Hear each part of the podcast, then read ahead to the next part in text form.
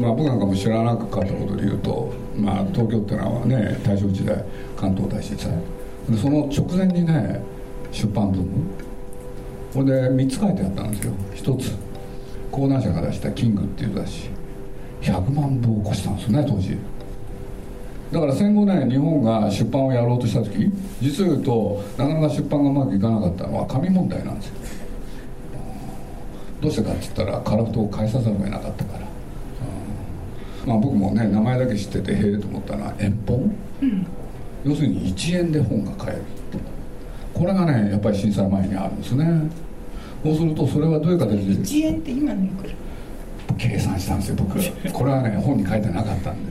参考までに申し上げると当時のねいろんな働く人の初任給75円。でちょっとね数年いるとね100円になるんですよ。で1円っていうのはいくらかって僕なりに計算してみた結果1500円から2000円。でも本ってもっと高かったんですよ。明治大正のまあ初めは。だからみんな喜んだんですよね。これで一気にね本を読むっていうことは自分の品格を立派にするっていうんであの大全集文ー世界文学全集。日本文学全集。日本演劇全集なんていうのもね大ベストセラー。鈴木敏夫のジブリ汗まみれ。今週も先週に引き続き10月23日に三省堂書店池袋本店4階にて行われた堀田由里子さんと鈴木さんのトークイベントの模様をお送りします。このイベントは堀田さんが書かれたただの分子父堀田義恵のこと観光記念として企画されました。まずはこんなお話から。どこのうちにもそういうことがあったらしいんですけれど玄関入ると左の方に要するに蔵書を置くところがあったらしいですね。それが一つの。応接間があってそうです。それで本棚があって、うん、全集を並べて。ということなんですね。でもそれはね後にねその息子たち孫たちが紐解くとねくっついちゃっててね明らかに読んだ跡がない。ところがこれを読んだのがその今の話で息子であり孫たちなんですよ。これでね戦後の出版文に結びつくへえと思ってね。でついでに言っちゃうとですねやっぱり画期的事件だったのが岩波文庫のスタートって。めちゃくちゃ売れたらしいですね。で一気になんと90社から出て 今よりもすごいっていうのがねだから昭和の初年にね実を言うといわゆる書籍。あの3万点越すんですよね。そんな大ブームがあったんですよ。しかもさっきの関東大震災のせいでこれで何が起きたかって言ったらねあれなんですよ。あのもうそうやって取っといたやつもねね出版社も地震のおかげで大変じゃないですか。それが全部古本屋に流れてそういう1円の本が大体5銭から15銭で売られるって。でもそれによってね広がったんですね。それって今と似てません？ね、あのアマゾンで出て あっという間に1円になる。それ言いたかったんです僕。先に言われましたけれど。これでその本によれば実はねその3万っていう点数は戦後なんとその昭和20年21年かな。857点。これがね3万まで届くのにね1982年を待たなきゃいけなかったんです。2日前というのは記憶力いいですよ 2日前ですよまだ。2日前。で今や10万点ですからね、うん、いや何が言いたかったかというとやっぱり堀田さんの活躍された時代って先生のね。60年70年80年。ぴったりですよね。いい時代だったと思いますよ。でその時にねみんながね勉強したいと思ったんですよ。だから頭も良くなりたいと思ったんですよだからあのぼやであってもね、はい、その前の例えば南の底からとか新聞とか、はい、ああいうものでも売れたんですよ。信じられないですよね ちゃんと重版もしたんですよ。ありえないですよね。それで食べて私は育った。僕ねお母様から聞いたことがあるんですよ実は。売れるのよ変な時代だと思わない？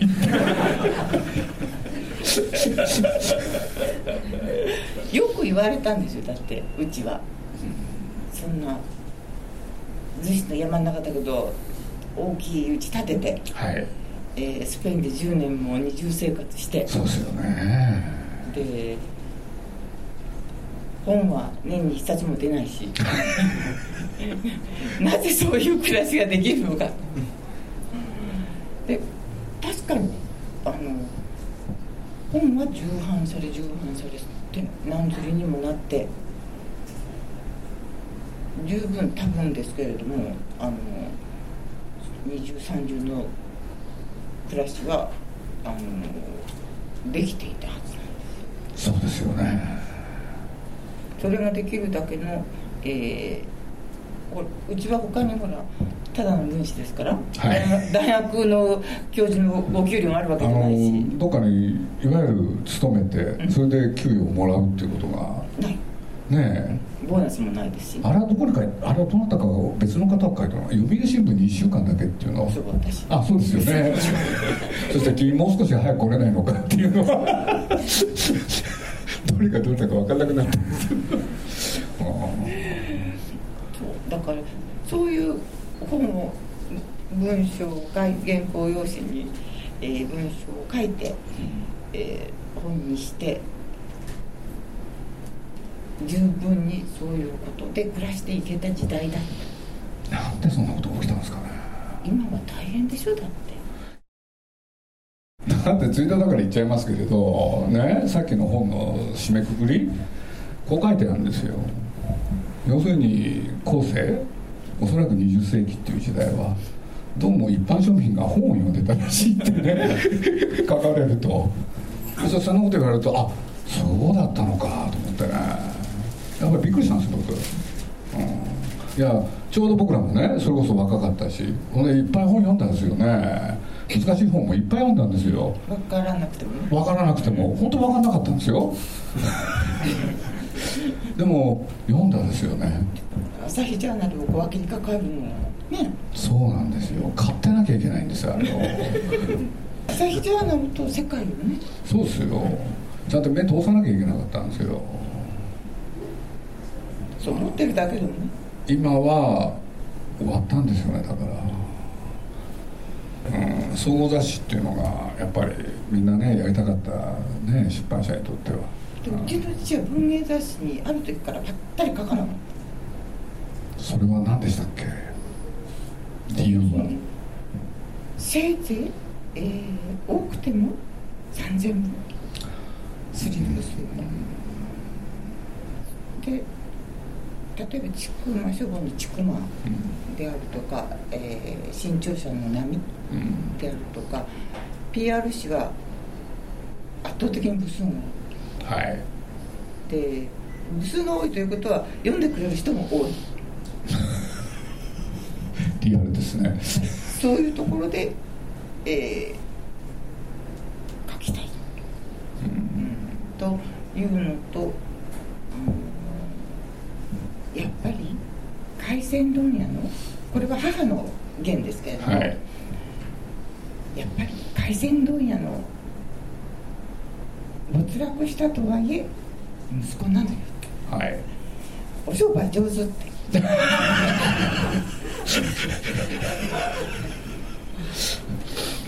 それ書いてないですよね。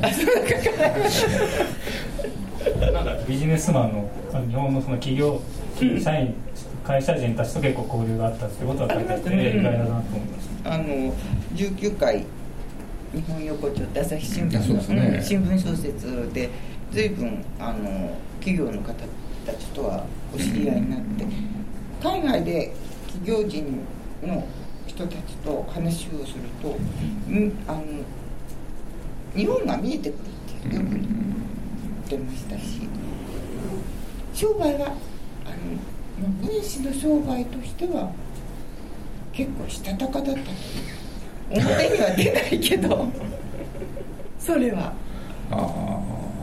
各場所も選んあんまり言っていいのかどうか分かんないですけどそういう形で文芸雑誌から若い時はね文あの文芸雑誌書いてましたけど新聞いわゆる出版社の PRC 普通の多いものに切り替えてるしあと、えー、いいのかな？いいです。あとはあの週刊誌に連載して単行本はどこそこで出すという形のものとか、うん、そういう時代があったんですよね、うん、あのなかなか商売人だと思うんですそれがあんまり表に出ないですけども、うん、あの母はそう言ってました、現実主義っていうんですかね。理想は、うん、理想は失わない。しかし現実主義者たれって。プラス、えー、産業の出版社では本は出せない。はい。僕はね頼みに行った時にねお母様に言われたんですよ、し つこいわね。いろいろありました。やっぱり自分の書いてる文章に責任を持っている、うん、だから、えー、それ相応の場にで発表したいということなんだろうと思いますけれども。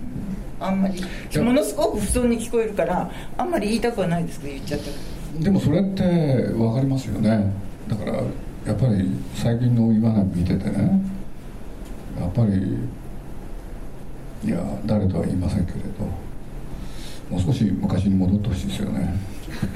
鈴木さんも全部出てますよねいやだから僕のなんか出しちゃいけないですよね。それを僕としては言いたかったんですよ。これ随分話あったんですけどねあの当時いらっしゃったね方と。だからもう少しねやっぱり一箇所ぐらいね一つぐらいねあのそういう難しい本を出すところ。その特徴を作ればねそれによってうまくいきますよ本来ね。私の本なんか出すべきではなかったんですよね。そんなこと僕言ってませんよ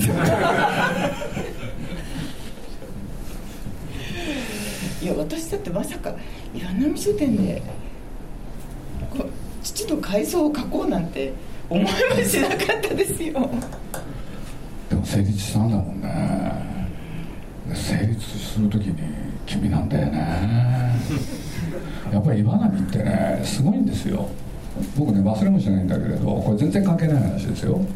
あの日本テレビに氏家誠一郎っていう人がいてで、まあ、この人がそれこそ東大で細胞っていうんでその仲間がいっぱいいた。その仲間っていうのは、ね、西部の堤さんとかあの共産党の上田浩一郎さんとかみんないたんですけれどね。ほんで氏家さんに本をねちょっと作ろうかなと思って回顧録を。これでねまあ、実はその時に読売のいわゆる渡辺恒夫さんっていう方にも、ね、ご相談に行ってというのか、えー、氏家さんについて語ってもらうなんてやってたらねあのこういうことがあったんですよ。鍋いわゆる鍋常さんがね「これ本はどっから出るんだ」っつって。ね。で僕が僕の返事を待たないで鍋常さんこう言ったんですよ。中国語論で出さないかって。今やね中国語論って。ね。今の読売の参加でしょ。で僕はね「岩波です」って言ったんですよ。そしたら鍋常さん「あそりゃしょうがねえんだ」これ面白いエピソードでしょ？やっぱりみんなそう思ってるんですよ。ある年代の人っていうのか。だからそれはね守った方がね絶対得なんじゃないかなっていう、うん、いやだから必然性があるよね。だってないですよ。だってだって堀田さんは最後までそんなワープロじゃなくて原稿を書かれてたけどその原稿用紙は？岩波書店。岩波書店でしょ、うん、それを提供したんだもん。だからそういうことで言えば岩波に随分ね堀田先生っていうのは尽くしたわけだしその娘さんでこういう本を出すっていうのは意味があることですよね。流し読みしてる時にお父さんに怒られたっていうところがあったんで、はい、この本には多分ないと思うんですけど、うん、そのことをお書きになっていて割合こう熟読しないといけないというふうにおっしゃっていたのが意外意外というかよくあんだけの読書量がありながら一冊一冊丁寧に持って教えさん読んでたんだなっていうのが、うん、あのいつ頃だったか忘れて中学生だったか高校生の初めだったかぐらいに、えー、私の読んでる本を見てこのその本は面白いか、うん、というふうに聞いてくるで、えー、あまり面白くないので斜め読みしてみるって私は言って、はいはいはいはい、ものすごく怒られました、そのあたり読むなと、うん、うん、本は読むか読まないかどっちかだ。はい。読むならちゃんと読めと、うん、それはよく覚えてますけどね。ものすごく怒られましたよ。そうですよね。何しろ発言には責任をお持ちの方だったんで。すやっぱりあの活字を大事にしていたしあの私も活字であの育てられて育ってきたので。えそれどういう意味なんですか？活字に育てられた。父が原稿を書いて本として活字になることで本として、まあ、あの雑誌にしても、はい、あの活字結果活字になることで、えー、原稿料が入ってくる。はいその通りですね。でそれで、えー、暮らしが立っていく。はい。それで私は、えー、大学まで出してもらった、うん、なるほど。だから活字には感謝してます。それってだけど先ほどお父さんのねことをねなかなかの商売人だったんですよって言うけれどそのなんか精神が受け継がれてるみたいなエピソードですよね。ね今ちょっとそう思いました今。ただ活字は怖いですよやっぱり。それは怖いですよね、ものすごく怖いと思うしこれをあのこの本を書いてる途中は良かったんですよ。だけどやっぱりいざ具体的に最終的なあのゲラが出てきて、ゲラ直してて、えー、中村さんが表紙がどうのとか、えー、帯がどうたらとかいろいろ言ってくるでしょ、うん、やっぱものすごく不安になって怖かったですね。え何がですか？本になること自体も、はあ、その恐怖って何なんですかね？共有できました？いやあのもうなお任せしますって言われたんでああじゃあ好きにやろうぐらい共有はしてなかったです そう外側に関してはもう一切彼にお任せだったんです堀田芳恵さんもあれそう編集者の方に任せて想定なんかもこう自分ではあまりチェックしなかったっていう。そう岸さんそうですよね。うん。うんって言ってます。うんって言ってます。まあね。時代の風大人であのイラストに真ん中にあの大きな赤い絵を描いたらでそのことに対して鈴木さんが文句を文句というかちょっとやめた方がいいんじゃないかって言った時にその堀田芳恵さんの奥さんのレイさんがそういったことは編集者に任せた方がいいっていうすごいそんなね丁寧な言い方じゃないですかあなた何考えてんだと、ね、本を作る時は編集者が一番偉いんだと。そしたらそれにねイチャモンつけるべきじゃないっていうのをねまあ、こうやって話すと短いんですけれど本当は2時間で話しゃべったんですけどなかなかの方でしたからね。じゃ鈴木さんは母に言ったのは失敗だったんですよ 父にまあそうかで済んだんですよ。これね僕正確に言うとですね正確に言いますね細かい話まで。僕は何もねお母様に話したわけじゃないんです。僕は編集やってる人に「何これは?」って言って話す。そしたらそれがお母様に伝わったんですよ、お母様から電話をいただいたんですよ。これでねたしなめられたんです僕は。ね編集者がねちゃんと考えたものをあなたは一体何考えてんだと。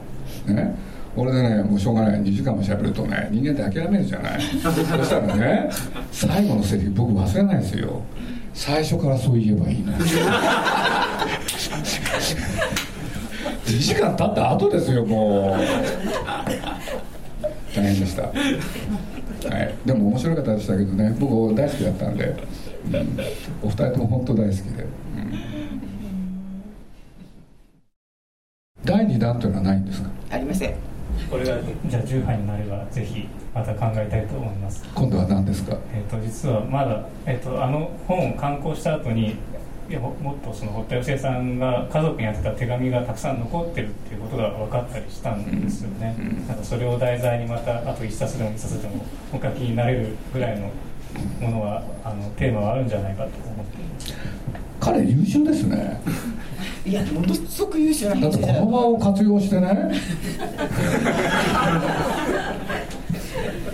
いや私は将来大変に有望な編集者だと思います。長いことたくさんの編集者の方見てますから。ああ、うん、子供の時から。そういう中で彼はやっぱり優秀なんですか？と思います理由は？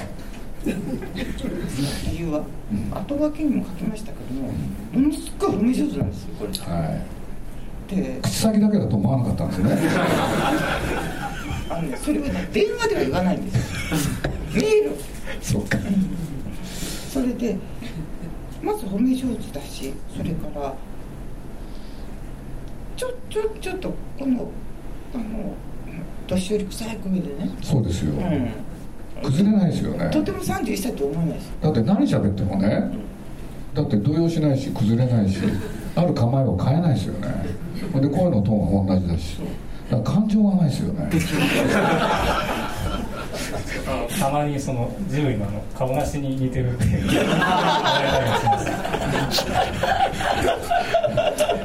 今のは冗談でしたよ。彼もね冗談を言うんですよ。いやあのねそれで、うん、決してそれで催促しないし、うん、何にもねあのでもそれによって不安になるわけでしょ？やらなきゃいけないんじゃないかっていやあんまりならないです私ほらちゃんと毎月毎月ワンブロックずつ原稿を渡してました血液型は？A 型 A 型はそうなんですよね。つい出しちゃう。守っちゃうんですよ締め切りを。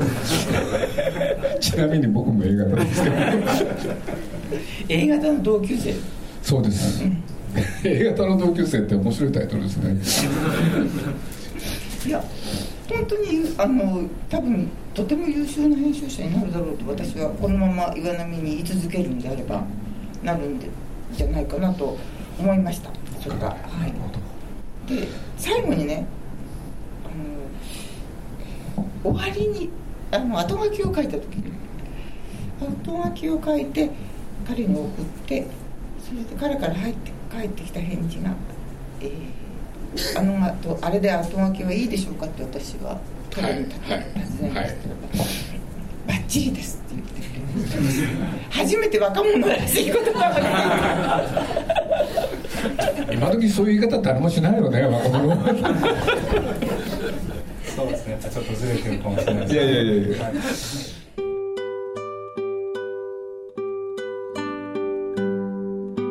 2週にわたってお送りしてきた堀田由里子さんと鈴木さんのトークイベントいかがだったでしょうか？堀田由里子さん著ただの分子父堀田義恵のことは岩波書店より刊行されていますのでぜひ一度手に取ってご覧ください。また堀田義恵さんを特集した展示生誕100年記念特別展堀田義恵世界の水平線を見つめてが富山県の越の国文学館にて12月17日まで開催されています。こちらもぜひ訪れてみてください。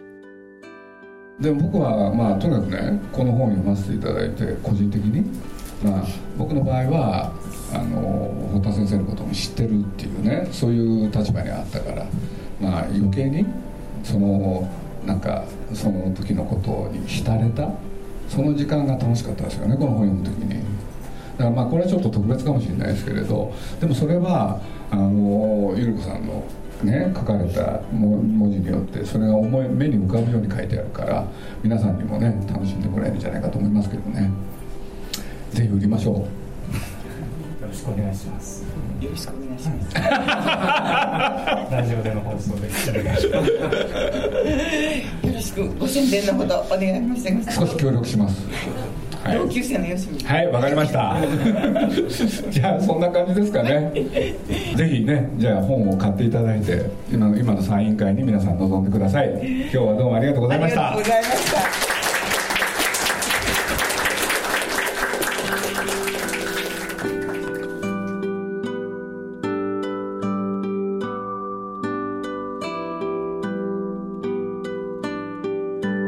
鈴木敏夫のジブリ汗まみれこの番組はウォールト・ディズニー・ジャパンローソンアサヒ飲料日清製粉グループ au ブルボンの提供でお送りしました。